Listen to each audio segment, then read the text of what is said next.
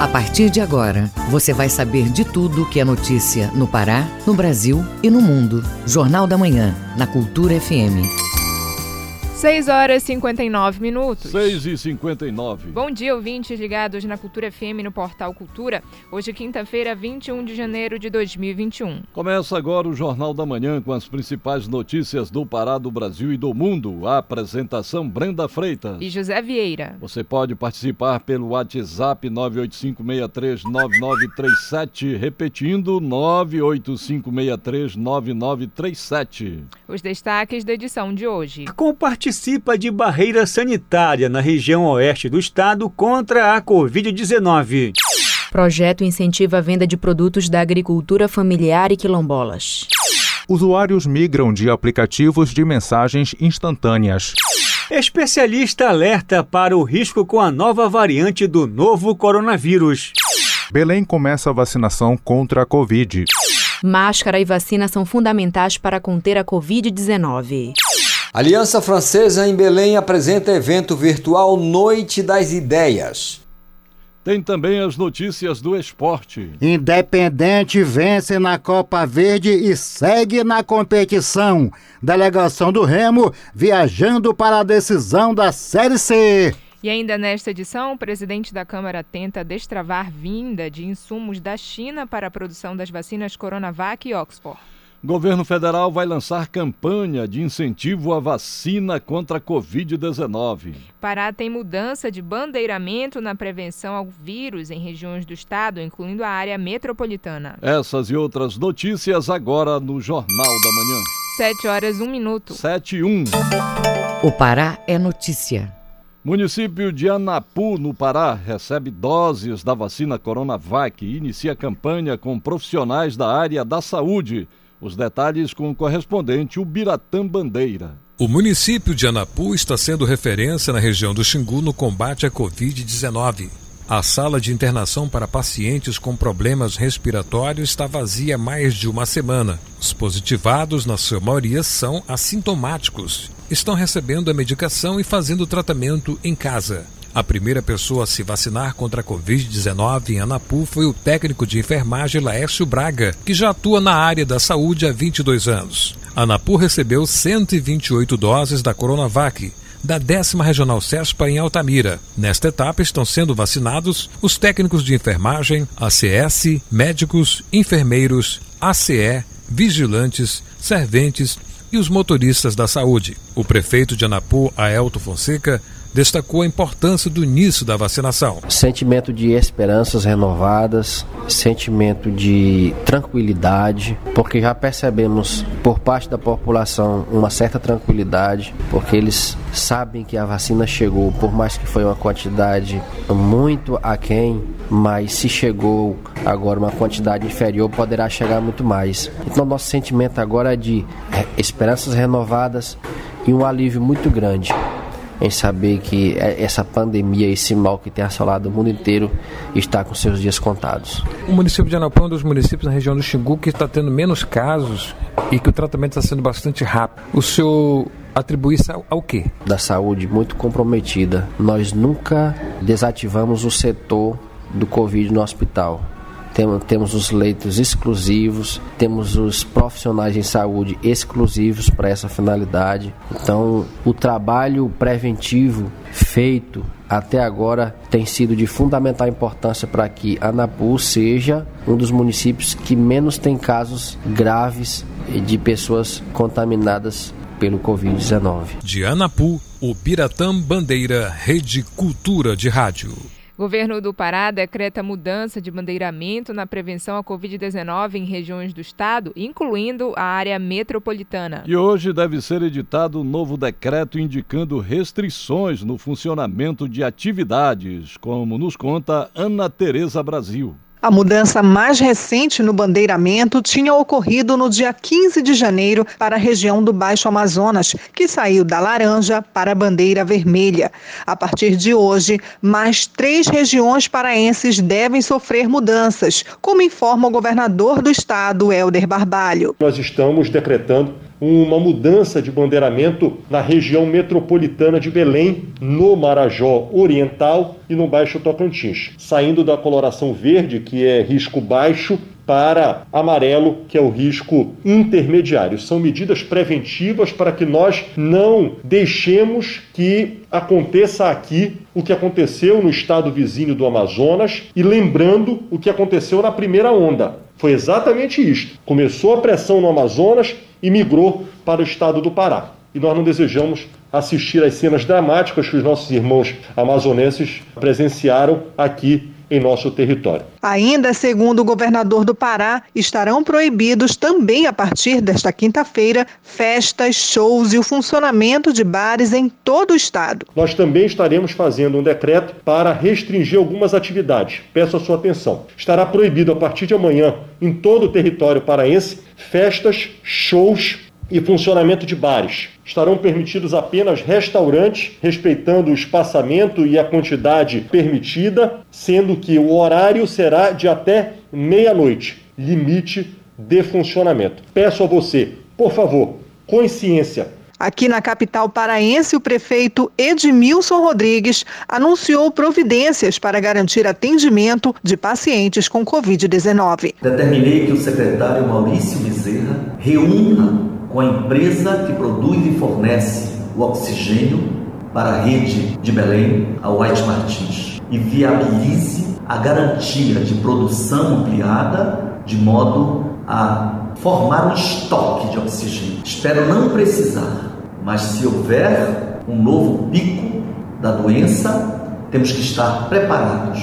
Determinei também, mediante planejamento nos leitos próprios da prefeitura, mas também nos convênios com a universidade ou outras instituições, garantando o aumento do número de leitos para tratar quem for contaminado e desenvolver a doença.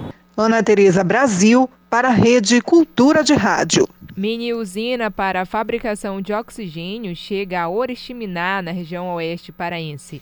O equipamento vai ser capaz de auxiliar a demanda de pacientes com Covid-19. Além dessa medida, o governo do estado enviou o barco Hospital Papa Francisco à região de Faro. Confira com o repórter Marcos Aleixo. O governo do estado solicitou ao Ministério da Defesa o uso de uma aeronave da FAB para transportar uma usina de oxigênio hospitalar que foi adquirida pelo município de Oriximiná. O governador Helder Barbalho, através das redes sociais, informou sobre esta providência e o significado deste equipamento para os municípios da Calha Norte, Faro, Terra Santa, Óbidos, Oriximiná e Juruti. E falou também sobre as outras providências que estão sendo tomadas. Nós estamos monitorando a condição uh, do sistema de saúde dos municípios que estão no extremo oeste do estado, na divisa com o estado do Amazonas, com diversas estratégias. Ampliação de leito de UTI a partir do hospital em Juruti, oferta de cilindros de oxigênio para os municípios da região. Estamos com a estrutura, inclusive, do barco Papa Francisco em Faro neste momento. Secretário adjunto de Saúde Cipriano Ferraz garante que a CESPA já disponibilizou todo o atendimento aos municípios desta região através do barco Papa Francisco e também de outras ações de governo. O barco Papa Francisco ele tem todo o suporte de consultórios, salas cirúrgicas, salas de estabilização e o nosso objetivo aqui na região da Calha Norte, iniciando aqui pela comunidade Nova Maracanã, próximo ao município de Faro, é disponibilizar o atendimento inicial, o atendimento precoce inicial a todos os pacientes suspeitos de Covid nesta região. Lembrando que o governo do Pará ampliou o reforço na segurança que estabelece o decreto 1273 de 2020, proibindo a circulação de embarcações entre os estados do Amazonas e também do Pará. Marcos Aleixo, Rede Cultura de Rádio.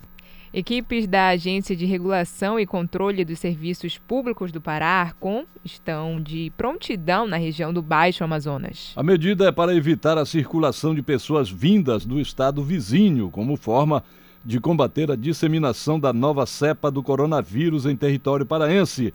A reportagem é de Marcelo Alencar. Para evitar que o novo coronavírus Covid-19 se amplie pelos municípios paraenses, A Arcon está atuando em conjunto com o Sistema de Segurança Pública do Estado e as prefeituras de Santarém e Itaituba, montando barreiras sanitárias para conter o avanço da pandemia, como nos informa o diretor de fiscalização da Arcon, Ivan Bernaldo. De forma que, para tentar coibir essa proliferação, nós temos que nos dar a mão, fazer uma, uma tomada de força conjunta para evitar. Então, nesse sentido, a Arcon está imbuída, é, junto com os demais órgãos, para tentar evitar essa proliferação e chegada de pessoas com vírus infectada para não contaminar mais a nossa população tão sofrida. O principal ponto de monitoramento é a entrada de Santarém, vindo de Manaus. Os trabalhos também contam com apoio da Agência de Vigilância Sanitária e Capitania dos Portos. Todas as pessoas que entrarem nas embarcações ou nos veículos rodoviários precisam passar pelos protocolos de saúde contra o coronavírus, como explica Ivan Bernaldo. São obrigados a passar pelos sistema de aferimento de temperatura, máscara, álcool em gel, todos esses cuidados, eles são prioridade nesse momento, estamos passando, momento de cuidado, o momento de atenção, o momento de alerta. De acordo com a Arcon, a ideia é aumentar o número de barreiras sanitárias no estado. As empresas operadoras que desobedecerem o protocolo de segurança estão sujeitas a multa e outras penalidades cabíveis. Marcelo Alencar, Rede Cultura de Rádio. O município de Alenquer, no Baixo Amazonas, vai ter um novo terminal hidroviário de passageiros. A ordem de serviço para a reforma e adequação do antigo terminal da cidade foi assinada nesta quarta-feira pelo governador Helder Barbalho. Ouça na reportagem de Cláudio Lobato. O governador recebeu no Palácio do Governo o presidente da Companhia de Portos e Hidrovias do Pará, Abraão Benassuli, o prefeito de Alenquer, Tom Farias, e um grupo de parlamentares. O motivo foi a assinatura da ordem de serviço para a reforma e adequação do terminal hidroviário de Alenquer, que saiu de operação por problemas estruturais identificados pela Agência Nacional de Transportes Aquaviários há mais de uma década. O governador destaca a importância da obra para a população local. Depois de 11 anos parado o terminal hidroviário de Alenquer, a partir de agora nós estamos autorizando o início dos serviços, são 3 milhões 486 mil reais do governo do estado para fazer um terminal digno, de qualidade, para aqueles que necessitam para chegar, para sair, para a produção dos rios de Alenquer. O novo terminal terá cadeiras confortáveis, banheiros masculinos e femininos para portadores de deficiência, guichês para a venda de passagens, lanchonetes, salas para órgãos de fiscalização do governo, guarda-volumes, TVs e bebedouros. O atracadouro terá uma rampa metálica biarticulada com flutuantes cobertos e toda a infraestrutura de segurança para o embarque e desembarque de passageiros. Cláudio Lobato, Rede Cultura de Rádio. Profissionais de saúde começam a ser imunizados em hospitais regionais do interior paraense. Confira este e outros destaques no Giro do Interior com Felipe Feitosa. Foi iniciada a vacinação dos profissionais de saúde do Hospital Regional Público do Leste, no município de Paragominas, sudeste do estado. Eles atuam na linha de frente do combate à Covid-19 a unidade recebeu 150 doses do imunizante, das 1.590 disponibilizadas para os municípios. A técnica de enfermagem Simone Marques da Silva, de 36 anos, e que acabou sendo contaminada pela doença, foi a primeira a receber a imunização no local. Em Altamira, no sudoeste do estado, a técnica de enfermagem do Hospital Regional da Transamazônica, Tatiane Suzuki, foi a primeira profissional de saúde a receber a vacina contra o coronavírus na região do Xingu. A Promotoria de Justiça de Monte Alegre, no oeste do estado, expediu recomendação relacionada ao plano de vacinação contra a Covid-19 no município, coordenado pela gestão municipal, que recebeu 218 doses iniciais. A recomendação foi expedida pelos promotores de justiça Francisca Paula Moraes da Gama e Diego Belchior Ferreira Santana. A promotoria considera que o Plano Nacional de Operacionalização da Vacinação contra a Covid-19 estabeleceu competências da gestão municipal, a coordenação e a execução de ações, incluindo vacinação de rotina, estratégias especiais, além de notificação e investigação de eventos adversos adversos e óbitos temporalmente associados à vacinação, além da gestão do sistema de informação, incluindo coleta, processamento e consolidação e ainda a avaliação da qualidade dos dados provenientes das unidades. Foram definidos como grupos prioritários para imunização aqueles que estão incluídos no Plano Paraense de Vacinação. Felipe Feitosa, Rede Cultura de Rádio. 7 horas 14 minutos. 7 Você 14. está ouvindo Jornal da Manhã. O trânsito na cidade. Vamos saber como está o trânsito na Grande Belém nesta manhã de quinta-feira. O repórter João Paulo Seabra tem as informações. Bom dia, João. Olá, bom dia, José Vieira, Brenda Freitas e todos os ouvintes do Jornal da Manhã. E começamos com a rua do Romualdo de Seixas, no bairro do Marizal, que tem cerca de 16 km por hora, por hora e uma de velocidade média desde a rua Bernaldo Couto, seguindo por três quarteirões e a rua Municipalidade tem um quarteirão um pouco mais lento, com apenas 5 km por hora, ou seja, engarrafamento desde a travessa Quintino Bocaiúva, isso no bairro do Reduto. No bairro do Marco, a travessa Angostura, quase na esquina com a Marquês de Erval, para ela o alerta hoje é de realização de obras que estão de alguma maneira diminuindo o fluxo no local. No bairro do Telégrafo, a passagem Mucajá em, tem apenas 9 km por hora até a Avenida Pedro Álvares Cabral e no mesmo bairro atravessa Coronel Luiz Bendes, Bentes tem uma lentidão desde a lateral dos Correios, continuando até praticamente o Canal do Galo.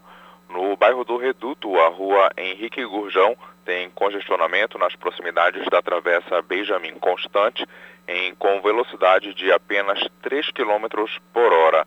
No bairro do Marco, a travessa Mauriti tem lentidão depois da Avenida Duque de Caxias, seguindo até a Marquês de Rival. E nesse momento, a rodovia Augusto Montenegro ainda tem o trânsito tranquilo nos dois sentidos por volta do quilômetro 9, no bairro do Levilândia, tendo como referência o quartel da Polícia Militar. É com vocês aí no estúdio, José Vieira e Brenda Freitas, João Paulo Seabra, para a Rede Cultura de Rádio. Obrigado, João. 7 horas 16 minutos. 7 e 16. Ouça a seguir no Jornal da Manhã. Especialistas alertam sobre nova variante do coronavírus. É daqui a pouco no Jornal da Manhã, a gente volta já. Estamos apresentando Jornal da Manhã.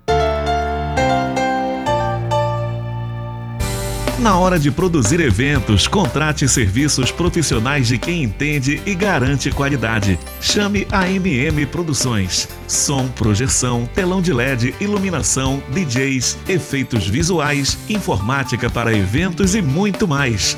MM Produções. O som, a luz e a imagem do seu evento. Fone 33558668 www.mmproduçõesweb.com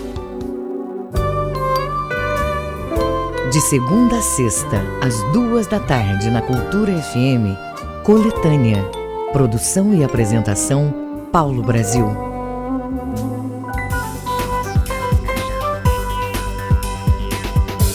Voltamos a apresentar Jornal da Manhã. Previsão do tempo. De acordo com o Instituto Nacional de Pesquisas Espaciais, o INPE, no Baixo Amazonas e Calha Norte, sol entre nuvens variando de intensidade. Chuvas moderadas a fortes que podem vir acompanhadas de trovoadas a qualquer hora do dia. Mínima de 23 e máxima de 32 graus em Faro. No Marajó região das ilhas, a quinta-feira amanhece com sol entre nuvens e pode chover forte com trovoadas à tarde em pontos isolados da região mínima de 24, máxima de 32 graus em Santa Cruz do Arari. Na mesma região de Belém, som entre nuvens aumentando. Pode ocorrer pancadas localizadas fortes e controvadas à tarde em pontos isolados da região. Temperatura mínima de 23 e máxima de 33 graus na capital Belém. 7 horas 18 minutos. 7 e 18. Jornal da Manhã. Informação na sua sintonia. Capital do estado começou oficialmente a vacinação contra a Covid-19 nesta quarta-feira. O plano operacional de vacinação em Belém foi detalhado para a imprensa em entrevista coletiva.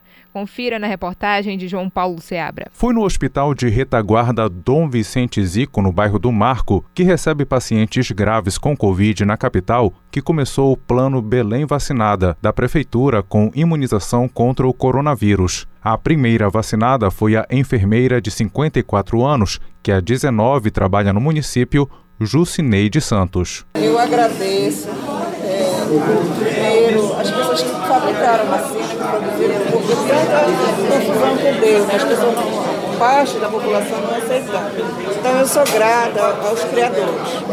Também sou grata às pessoas que nos trouxeram a vacina e me sinto muito honrada em dar o primeiro exemplo. Na primeira fase da campanha, cerca de 40 mil imunizantes serão utilizados nos grupos prioritários. O município também deve fazer busca ativa de comunidades tradicionais, que costumam ser mais vulneráveis ao vírus e têm menos acesso aos serviços públicos de saúde. O prefeito Edmilson Rodrigues diz como será feita a busca ativa para essa parcela da população que faz parte do grupo prioritário da primeira fase da campanha. As comunidades indígenas tribalizadas e, e aldeadas. No, em Belém não há aldeia.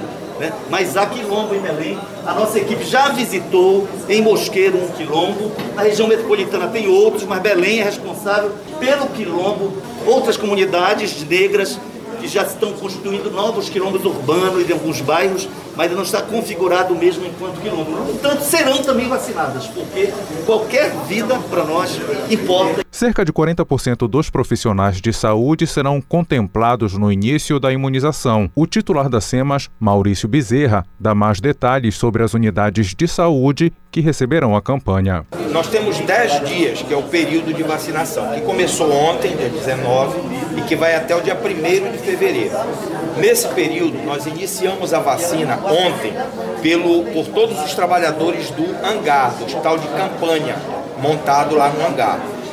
A partir de hoje, nós estamos iniciando a vacinação dos profissionais de saúde de todas as, as áreas e de todos os hospitais e unidades de saúde do município, tanto públicas como privadas. Ainda na primeira fase, começaram a ser vacinados profissionais do PSM da 14, Humberto Maradei, SAMU, UPAS e Santa Casa. Em parceria com o governo do estado, cerca de 50 milhões de reais devem ser aplicados no combate ao coronavírus. João Paulo Seabra, Rede Cultura de Rádio. Nas últimas semanas, o planeta entrou em alerta por conta de uma nova variante do coronavírus.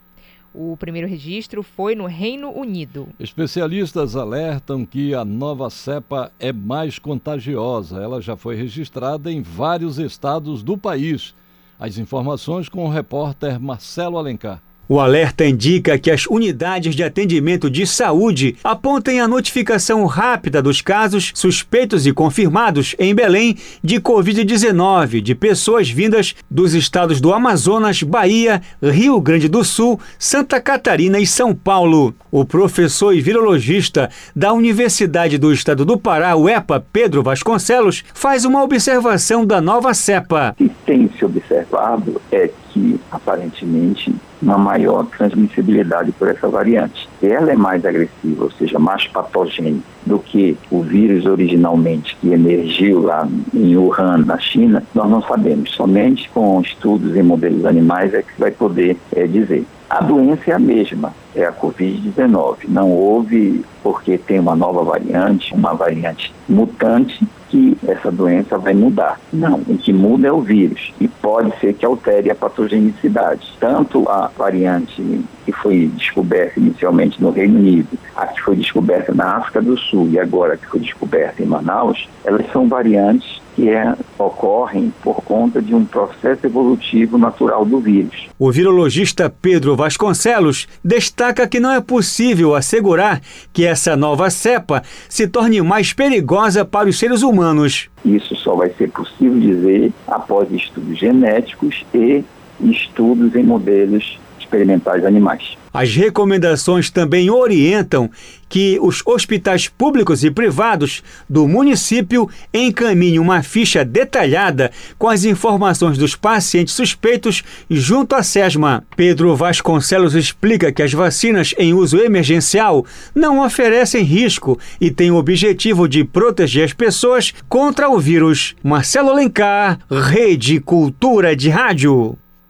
Usar máscara ainda é essencial para combater a disseminação do coronavírus, mas nos últimos meses tem-se visto nas ruas uma queda na utilização do item.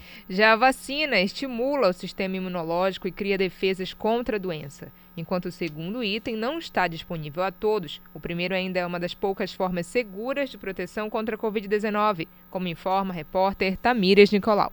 A campanha de vacinação da Covid-19 já iniciou no Pará e a medida faz com que o organismo crie anticorpos contra a doença.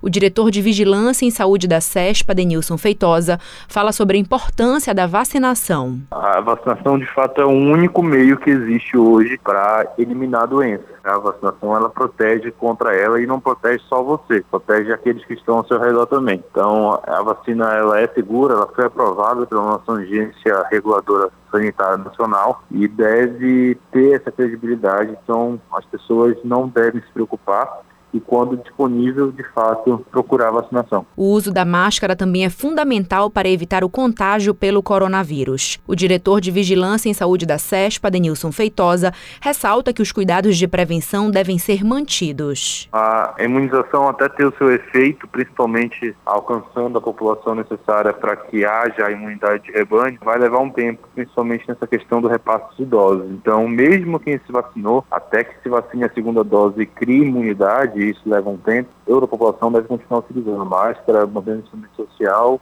e manter as medidas de, de higiene lavagem de mão e uso de álcool em gel. As máscaras funcionam como uma barreira para a liberação das gotículas no ar quando há tosse. Já a vacina evita a propagação em massa da doença. A empresária Suelen Portal tem pais idosos e comenta a relevância da vacinação e dos cuidados necessários para conter a Covid-19. É muito importante, significativo que a sociedade tenha consciência de que a vacina é o melhor, quem tiver a possibilidade no momento as pessoas de grupo de risco, nessa próxima leva de vacinação, tem a possibilidade de se vacinar, que tomem a vacina, porque isso é muito importante e que isso se perpetue para todo mundo, essa consciência. Não apenas isso, mas manter os cuidados necessários de utilizar o em gel, máscara, o distanciamento, evitar aglomerações. No Pará, recebem a vacina os profissionais de saúde que atuam na linha de frente do combate ao coronavírus, indígenas e idosos que estão em abrigos. Tamiris Nicolau, Rede Cultura de Rádio. 7 horas 26 minutos. 7 e 26. Jornal da Manhã. Você é o primeiro a saber. O Mundo é Notícia. Ouça agora o que é destaque no mundo no giro internacional com Cláudio Lobato. Depois de um dos períodos de transição mais conturbados da história da presidência americana, o democrata Joe Biden fez nesta quarta-feira seu juramento de posse como 46º presidente dos Estados Unidos. Seu antecessor Donald Trump, que não reconheceu a derrota eleitoral e é o primeiro presidente a não comparecer à posse do sucessor desde 1869, deixou a Casa Branca na manhã de ontem. Biden já anunciou uma avalanche de ordens executivas para desfazer medidas adotadas por Trump, incluindo a saída do Acordo Climático de Paris e políticas migratórias. O democrata assume um país fragilizado por uma pandemia que já deixou mais de 400 mil mortes, uma crise econômica e divisões políticas que tiveram seu ponto alto no dia 6 de janeiro, quando extremistas de direita invadiram o Capitólio. Uma de suas primeiras medidas foi a ordem executiva exigindo distanciamento social e uso de máscaras em áreas de propriedade federal pelo país, bem como por empregados federais e contratados pelo governo federal. No entanto, não há garantias de que governadores estaduais, que até agora se opuseram à obrigatoriedade, vão mudar de ideia. Parece não haver autoridade legal para assegurar ao presidente o poder de impor que todos os cidadãos usem máscaras no país. O meio ambiente deve se tornar prioridade para o governo do novo presidente dos Estados Unidos, Joe Biden, segundo avaliou o atual embaixador americano no Brasil, Todd Chapman, na tarde desta quarta-feira. Em setembro do ano passado, o então candidato Joe Biden prometeu 20 bilhões de reais, cerca de 106 bilhões e 100 milhões de reais na cotação de hoje, para combater a devastação da Amazônia e avisou que haveria retaliações se o governo Bolsonaro continuasse a permitir a destruição da floresta tropical. Ficou claro que se o democrata vencesse, o presidente Jair Bolsonaro sofreria a forte pressão dos Estados Unidos na questão ambiental. No dia seguinte, Bolsonaro rebateu a declaração, citando a cobiça de outros países pela Amazônia, e disse que não aceitaria subornos. Dados do INPE, o Instituto Nacional de Pesquisas Espaciais, apontam o maior nível de desmatamento anual desde 2008 na Amazônia brasileira. 11.088 quilômetros quadrados devastados entre agosto de 2019 e julho de 2020. Cuba espera produzir 100 milhões de doses de sua vacina contra o coronavírus em 2021 e imunizar toda a sua população neste ano, anunciou nesta quarta-feira o diretor do Instituto Finlay de Havana, que desenvolve dois dos quatro projetos locais em ensaios clínicos. Na segunda-feira, a Soberana 2, um dos quatro imunizantes que estão sendo desenvolvidos no país, passou para a fase 2B dos ensaios clínicos, envolvendo 900 candidatos. Se alcançar o sucesso esperado, a candidata entrará na fase 3 em março, a última antes de sua aprovação, com 150 mil voluntários. O objetivo é lançar a campanha de vacinação no primeiro semestre. Para os cubanos, a vacina será gratuita mas não obrigatória. Vélez indicou que também será uma opção para os turistas que visitam o país. Cláudio Lobato, Rede Cultura de Rádio. 7 horas 30 minutos. 7h30. Ouça a seguir no Jornal da Manhã. Independente vence na Copa Verde e segue na competição. É daqui a pouco aqui na Cultura FM. Não saia daí, a gente volta já. Estamos apresentando Jornal da Manhã. ZYD 233, 93,7 MHz. Rádio Cultura FM. Uma emissora da Rede Cultura de Comunicação. Fundação Paraense de Rádio Difusão Rua dos Pariquis, 3318. Base operacional, Avenida Almirante Barroso, 735, Belém, Pará, Amazônia, Brasil. Voltamos a apresentar Jornal da Manhã. Tábuas de marés. De acordo com o Centro de Hidrografia da Marinha do Brasil, em Salinas, Marudá e Algodoal, a maré está enchendo e atinge seu nível mais alto às 5 para 1 da tarde. A maré baixa está prevista às 7 e meia da noite. Na ilha de Mosqueiro, a maré está vazando e atinge a baixa mar às 10 horas da manhã. A maré cheia vai ocorrer às 4 e 25 da tarde. No porto de Belém, a maré está vazando e atinge a baixa mar às 11 horas da manhã. A maré cheia vai acontecer às 5 e 15 da tarde. No porto de Vila do Conde, em Barcarena, a maré está vazando e atinge seu nível mais baixo às 15 para o meio-dia. A maré alta acontece às 6 horas da noite. No Trapiche de Breves, na Ilha do Marajó, a maré está enchendo e estará em seu nível máximo ao meio-dia e meia a maré baixa vai acontecer às 7h15 da noite. Fique sabendo primeiro, Jornal da Manhã, aqui na Cultura FM. 7 horas 32 minutos. 7h32. Esporte. Delegação do Remo viajando para a decisão da Série C.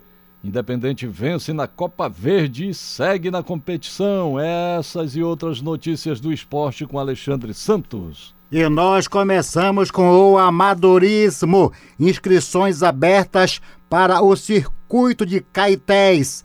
Entenda com Manuel dos Santos Alves. Vem aí a meia maratona do Circuito dos Caetés. Essa prova de 20 quilômetros vai ser no dia 4 de julho, na cidade de Peixe Boi, no Nordeste Paraense. As inscrições já estão abertas e podem ser feitas pelo www.chip.com.br nesse mesmo dia 4 de julho, na mesma pista da meia maratona.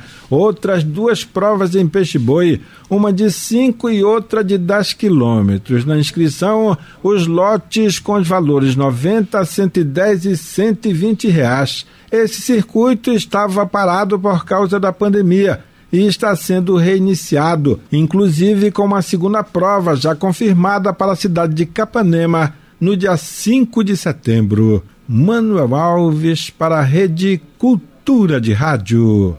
Copa Verde, o Independente de Tucuruí, ao comando do técnico Sinomar Naves, estreou com pé direito na Copa Verde ontem em Brasília, vencendo do Fast Clube do Amazonas dois tentos a zero. Gol de Fagner no primeiro tempo e Railson na etapa final. O time paraense está classificado à segunda fase. Joga dia 27 às 18 horas na Arena do Acre com o time do Rio Branco. Mais uma vez, o time paraense vai jogar precisando da vitória para seguir em frente.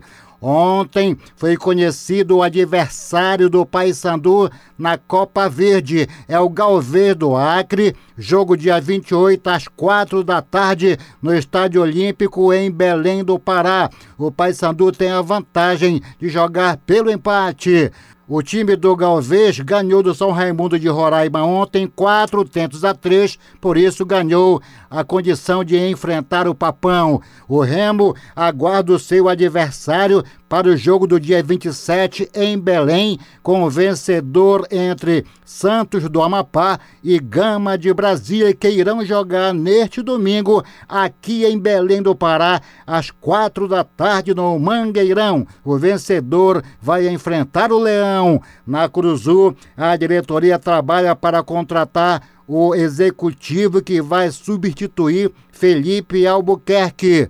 O nome do ex-jogador Vandique Lima foi lembrado pela diretoria. Os atletas continuam de folga. O retorno às atividades amanhã pela parte da tarde. No Bainão, a torcida é pela recuperação dos atletas que estão infectados com o vírus da Covid-19. A delegação deixou Belém na madrugada de hoje, precisamente às 5h25, para o primeiro jogo da decisão da Série C, neste sábado, às 5 da tarde, com a equipe do Vila Nova lá em Goiânia. Apenas 17 jogadores seguiram na delegação. O time será comandado pela dupla Zé Carlos, treinador de goleiros, e Renan Capra, preparador físico. O goleiro Vinícius viajou confiando na vitória do Remo neste sábado. O segundo jogo da decisão será em Belém, dia 30 deste mês, também às 17 horas, no Estádio Olímpico. Alexandre Santos, para a Rede Cultura de Rádio. 7 horas 37 minutos. 7h37. Jornal da Manhã. Você é o primeiro a saber. Os números da economia.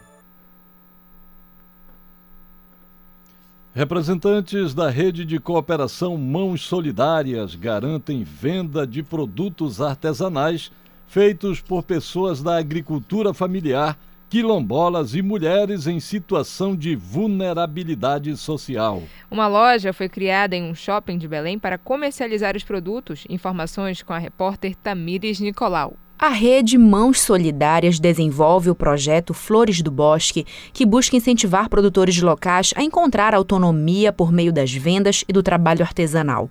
Cerâmicas, bombons regionais, óleos medicinais e itens decorativos são alguns produtos vendidos por meio da iniciativa.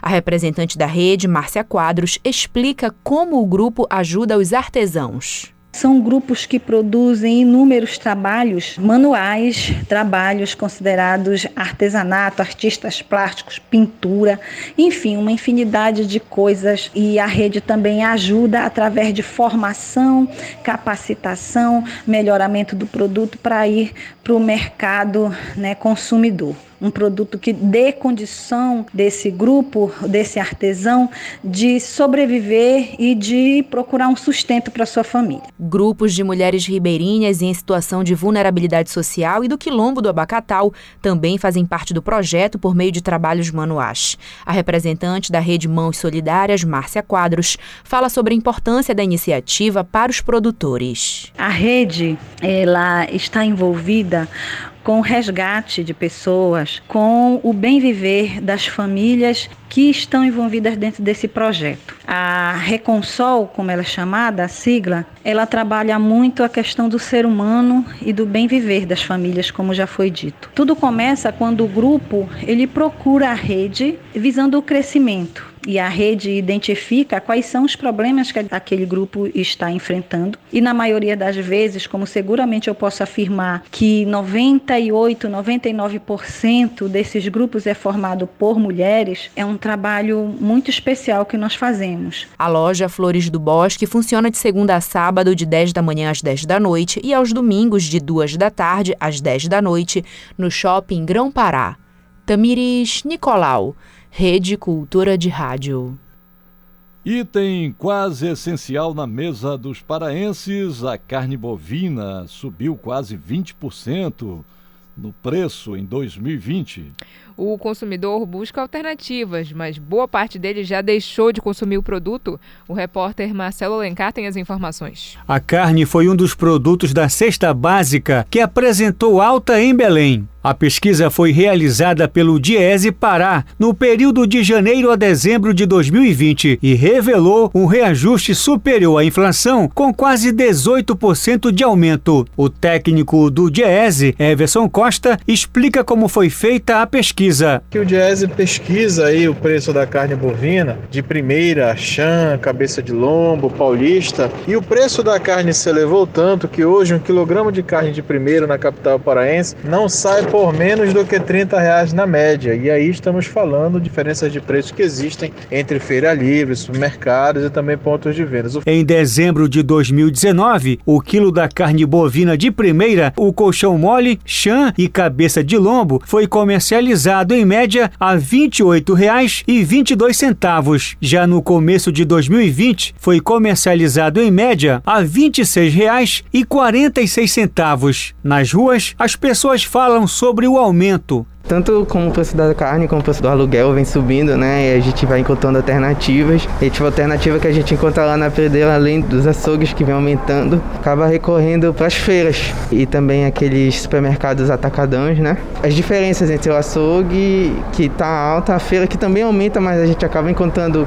coisas mais em contas. Eu tenho costume sim de comprar carne Ontem mesmo foi um dia que eu estive no supermercado fazendo uma pesquisa de preços e percebi um aumento absurdo com relação a esses valores aí do aumento do preço da carne. É, tanto é que eu não comprei carne, eu optei pela compra do frango. O estudo também mostrou que no ano passado o trabalhador gastou em média 150 reais do salário mínimo comprando carne. Marcelo Alencar, Rede Cultura de Rádio. Vamos aos indicadores econômicos do dia com Cláudio Lobato. O Ibovespa, principal indicador da Bolsa de Valores brasileira, abre o pregão desta quinta-feira em queda de 0,82% aos 119.646 pontos. Os agentes do mercado voltaram as atenções para o exterior. A expectativa de investidores é que o novo presidente dos Estados Unidos, Joe Biden, apresente ao Congresso, ainda nos primeiros dias de governo, sua proposta para um pacote fiscal de 1,9 trilhão de dólares, no momento em que a economia norte-americana dá sinais de perda de vigor. Mais estímulos nos Estados Unidos significam mais liquidez que pode migrar para mercados de maior risco, como o Brasil, estimulando a entrada de dólares e potencialmente baixando o preço da moeda americana. Investidores também estavam no aguardo da sinalização do Banco Central sobre os rumos da Selic, com muita gente no mercado contando que o BC retirará do comunicado a promessa de manter os juros caso certos critérios sejam respeitados. O entendimento é de que esse seria o primeiro passo para se vislumbrar uma alta da Selic, que poderia dar algum suporte ao câmbio. Segundo os analistas, um dos motivos para a pressão sobre o real é o juro em patamar muito baixo, que deixa a moeda brasileira mais vulnerável. O dólar comercial abre a sessão com desvalorização de 0,63%, vendido a R$ 5,34. Conforme a pesquisa do Bank of America, o real é a maior aposta entre as moedas da América Latina que terão um desempenho superior nos próximos seis meses. Ainda de acordo com a sondagem, a deterioração fiscal é o principal risco citado em relação ao Brasil segundo 72% das respostas dos entrevistados na pesquisa. O euro abre a sessão em baixa de 0,79%,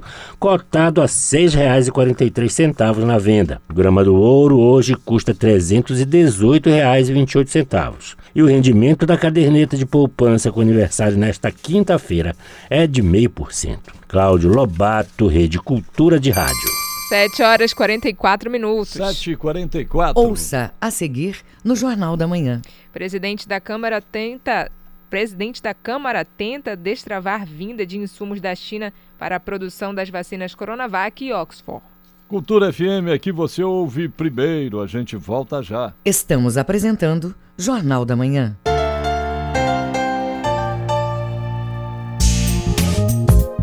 A pandemia não acabou.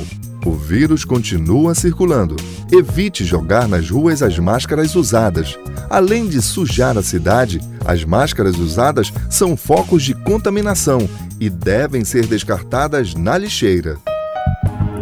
Cuidar da sua saúde é proteger a todos. Cultura, rede de comunicação. Professor, filósofo, ensaísta e escritor Cacaso, um ícone da poesia marginal. Sou brasileiro. Amigos, eu sou Edu Lobo e eu estou aqui para falar de um grande parceiro que eu tive, Antônio Carlos de Brito, mais conhecido como Cacaso. Excelente poeta, além de letrista, e o nosso trabalho espero que tenha ficado aí no coração das pessoas. É só isso que eu tenho que dizer. Namorei, a poesia namorei. e a música do poeta Cacaso, nosso convidado no Brasil Brasileiro, neste sábado, sete da noite. Voltamos a apresentar Jornal da Manhã. Previsão do tempo. De acordo com o Instituto Nacional de Pesquisas Espaciais, o INPE, no nordeste do estado, quinta-feira com sol e nuvens variando. Pode ocorrer pancadas localizadas, fortes e controvadas, em pontos isolados da região, mas só à tarde. Mínima de 23 e máxima de 32 graus em Limoeiro do Ajuru. No sudoeste do Pará, quinta-feira com manhã de sol entre nuvens aumentando. Pode chover forte e com trovoadas à tarde em pontos isolados da região. Temperatura mínima de 20 e máxima de 31 graus em Altamira. No sudeste do Pará, muitas nuvens e poucas aberturas de sol no decorrer da quinta-feira. Pancadas localizadas fortes e com trovoadas a qualquer hora do dia temperatura mínima de 22 e máxima de 29 graus em Rondon do Pará. 7 horas e 46 minutos. 7 e 46. Fique sabendo primeiro, Jornal da Manhã, aqui na Cultura FM. Política. Presidente da Câmara dos Deputados tenta destravar vinda de insumos parados na China para a produção das vacinas contra a Covid no Brasil. Os detalhes com Yuri Hudson, da agência Rádio Web. A falta dos chamados ingredientes farmacêuticos ativos já atrapalha o cronograma de entrega de vacinas contra a Covid-19 que serão produzidas aqui no Brasil. Os produtos estão na China já há algumas semanas, aguardando liberação para serem trazidos ao país. Tanto a Fiocruz quanto o Butantan dependem destes ingredientes. Nesta quarta, o presidente da Câmara, Rodrigo Maia, se reuniu com o embaixador da China no Brasil. Segundo o Democrata, a embaixada alega problemas de ordem técnica, mas assegurou o despache dos ingredientes sem precisar uma data específica. Maia ponderou ainda que o atual clima de embate do Palácio do Planalto com a China é um fator de tensão em toda esta negociação. Ele está no Twitter do filho do presidente e do ministro das Relações Exteriores. Ninguém precisa reconhecer. E esse conflito existe. Se não existisse o conflito público, nós não estaríamos discutindo isso. Ele deixou claro que, de forma nenhuma, o atraso da exportação tem relação com isso. A impressão que dá, ele não falou nada disso, mas a falta de diálogo do governo brasileiro com a embaixada. É incrível como é, a questão ideológica para alguns prevalece em relação à importância de salvar vidas. Na terça, a Fiocruz confirmou que, sem ter os insumos, o primeiro lote dos imunizantes produzidos no país só serão entregues ao governo federal em março e não mais em fevereiro. O Instituto Butantan, que também depende desses ingredientes, espera recebê-los até o fim da próxima semana para garantir o início da produção ainda na primeira quinzena de fevereiro. Além do presidente da Câmara, o grupo parlamentar Brasil-China também entrou no campo diplomático para apelar à entrega dos insumos ao Brasil. Agência Rádio Web de Brasília, Yuri Hudson. Governo federal vai lançar campanha de incentivo à vacina contra a Covid-19. Ouça na reportagem de Vitor Ribeiro, da Rádio Nacional. O Ministério da Saúde alertou nesta quarta-feira que todos os estados e municípios precisam cumprir o Plano Nacional de Operacionalização da Vacinação contra a Covid-19. Apesar da autonomia para distribuir as doses, o Ministério destacou que é preciso que prefeituras e governos respeitem as orientações, entre elas a definição de quais grupos são considerados prioritários na vacinação. O Ministério da Saúde destacou que é preciso que prefeituras e governos estaduais respeitem essas orientações. O aviso foi feito por meio de um ofício encaminhado aos Conselhos Nacionais de Secretários Estaduais e de Secretários Municipais de Saúde. O Ministério da Saúde reforçou que cumprir as regras definidas pela equipe técnica é a única forma de garantir que o país tenha condições de imunizar com duas doses todas as pessoas previstas neste primeiro ciclo de vacinação. E isso aumenta a eficácia da imunização no controle da pandemia. A prioridade é vacinar os profissionais de saúde, indígenas aldeados e pessoas que moram em instituições de longa permanência e que tenham deficiência ou mais de 60 anos de idade. Os demais grupos vão ser convocados de acordo com a disponibilidade das vacinas. O Brasil tem 6 milhões de doses da Coronavac, desenvolvida pelo laboratório chinês Sinovac em parceria com o Instituto Butantan. Na segunda e na terça-feira, o Ministério da Saúde levou as vacinas aos 26 estados e ao Distrito Federal de forma proporcional e igualitária. A meta é vacinar pelo menos 90% de cada grupo prioritário, no total de 2 milhões e 800 mil pessoas. E o Ministério anunciou o lançamento da campanha publicitária de vacinação. Ela terá como lema Brasil imunizado, somos uma só nação e vai reforçar o papel dos cientistas no desenvolvimento das vacinas, a confiança na eficácia da imunização e a esperança de superar logo a pandemia. Também vai orientar que as pessoas usem o aplicativo Conect SUS e ainda vai fazer um apelo para que os brasileiros continuem usando máscara, mantenham o distanciamento social e a higiene mais rigorosa enquanto a vacina não chegar para todos. A campanha terá quatro vídeos para TV e internet, além de peças de áudio e para mídia impressa. Da Rádio Nacional em Brasília, Vitor Ribeiro. Professora escreve livro que aborda trabalho infantil a partir de tese de doutorado que analisa a situação dentro da região amazônica. O repórter Marcos Aleixo tem os detalhes. De acordo com dados do IBGE, no ano de 2019, o Brasil tinha quase 40 milhões de pessoas entre 5 e 17 anos. Destas, quase 2 milhões estavam em situação de trabalho infantil, uma pequena redução, segundo o mesmo instituto, em relação aos anos anteriores. Por isso, e pela preocupação com este tipo de mão de obra, obra, a professora universitária com doutorado em educação Ana Paula Vieira e Souza publicou o livro Trabalho Infantil, uma análise do discurso de crianças e de adolescentes da Amazônia paraense em condição de trabalho. Ela descreve as motivações para a construção desta narrativa e o público-alvo para esta publicação. Tema relevante para a discussão na sociedade como um todo, né? Então, o livro destina ao público de estudantes da graduação, da pós-graduação, professores da rede estadual, municipal, professores do ensino superior, pais,